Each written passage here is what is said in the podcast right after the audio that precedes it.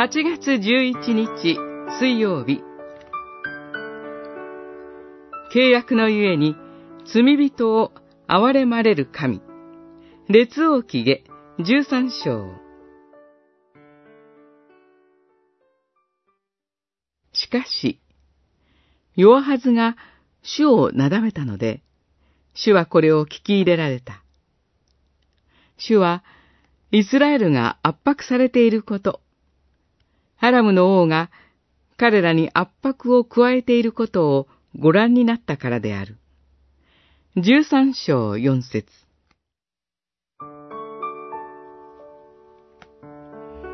当時、北イスラエルはアラムの王による圧迫に苦しんでいました。北イスラエルの王、ヨアハズ、次のヨアシュ、どちらも主の目に悪とされることを行って、罪の道に従って歩み続けました。そのような彼らでしたが、弱はずが主をなだめたので、主はこれを聞き入れられました。また、ヨアシュは死の病を患っているエリシャを訪れ、我が父よ、我が父よ、と言って涙を流し、エリシャからアラムとの戦いの勝利を約束されます。二人とも神を頼り、その恵みに預かったのです。ただ、ヨアシュの場合、不徹底な頼り方だったために、アラムを滅ぼし尽くすことはできないことを告げられました。このように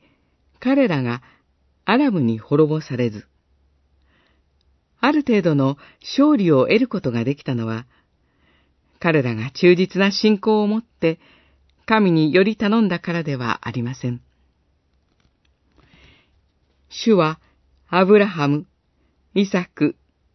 ヤコブと結んだ契約のゆえに、彼らを恵み、憐れみ、御顔を向け、彼らを滅ぼそうとはされず、今に至るまで、見前から捨てることはなさらなかったからです。罪人が見捨てられないのは、主の契約ゆえなのです。